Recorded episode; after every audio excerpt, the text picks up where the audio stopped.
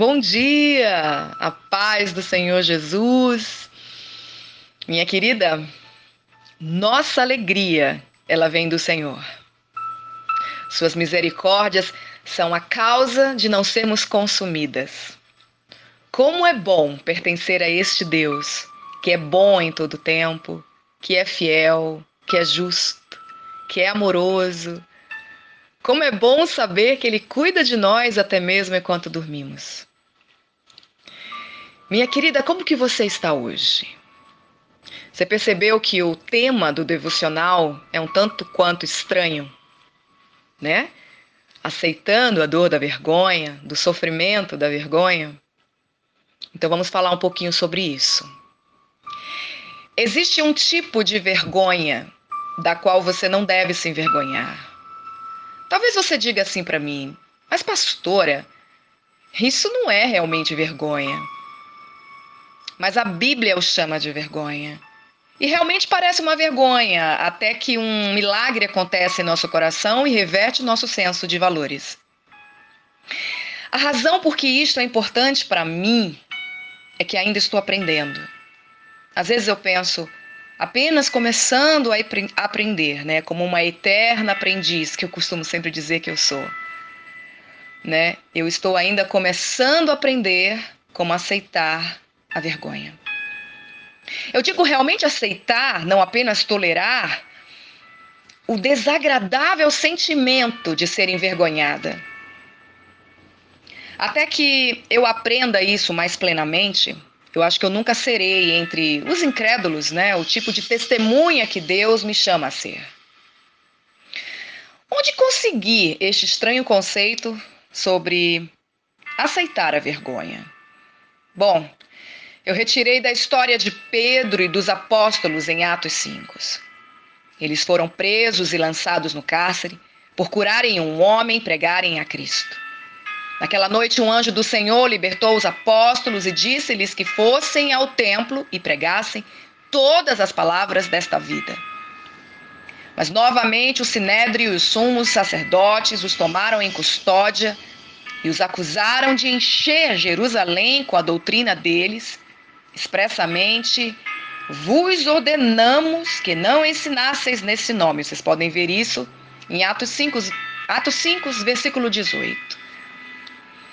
Pedro respondeu com ousadia, dizendo: Antes importa obedecer a Deus do que aos homens. O sinédrio estava pronto para matá-los quando Gamaliel, o mestre da lei, se levantou e disse: Dai de mão a estes homens, deixai-os.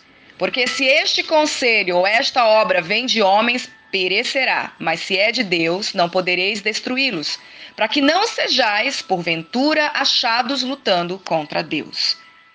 E concordaram com ele? Com isso, os membros do conselho mudaram seus planos. Açoitaram-nos, ordenando-lhes que não falassem em nome de Jesus, os soltaram. Em seguida, lemos um dos versículos mais impressionantes aqui das Escrituras. Está no versículo 41, ainda no mesmo capítulo. E eles se retiraram do sinédrio, regozijando-se por terem sido considerados dignos de sofrer afrontas por esse nome. Agora, eu peço a você, na sua casa, que você leia devagar estas palavras. Mas leia bem devagar as palavras da Bíblia, que está em Atos 5. E deixe-as penetrar em sua alma. Medite sobre ela. Observe duas coisas. Primeira, os apóstolos foram envergonhados.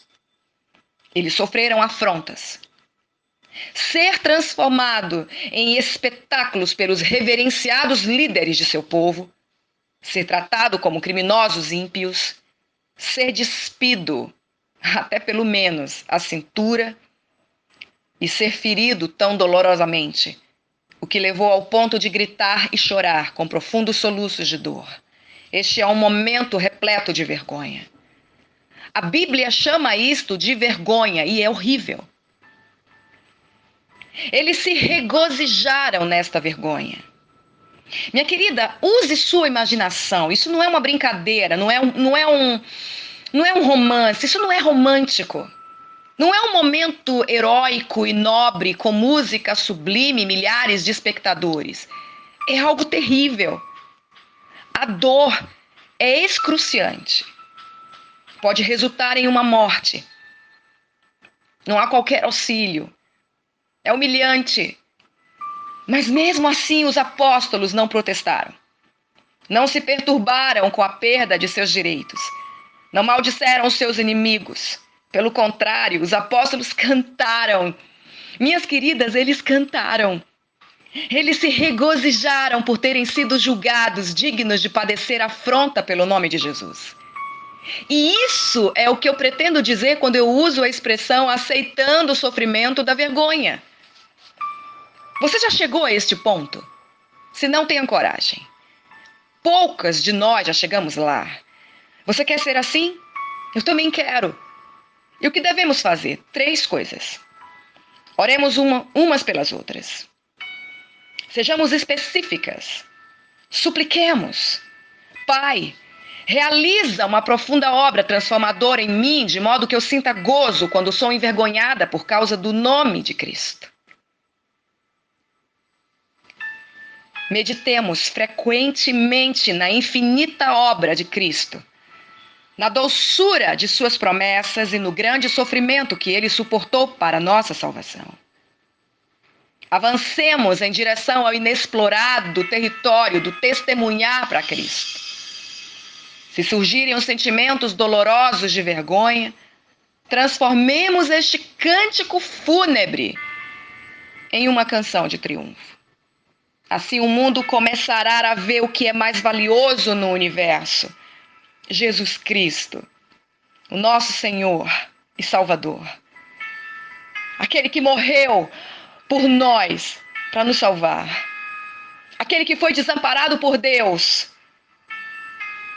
para que nós não fôssemos desamparados por Ele. E sim totalmente amparados até que isto aconteça, minha querida. Pareceremos tanto com as pessoas do mundo no que no, nos regozijamos, que elas serão pouco motivadas a nos darem atenção.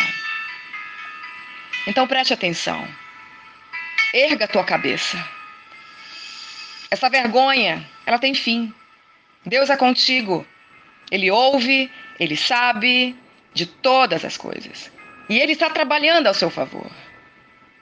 Esse momento de vergonha vai cair por terra em nome de Jesus. Mas aprenda uma coisa: até mesmo a vergonha é útil para que sejamos moldados, preparados para algo que o Senhor vai colocar em nossas mãos. Há um propósito para nossa vergonha. Deus abençoe a sua vida.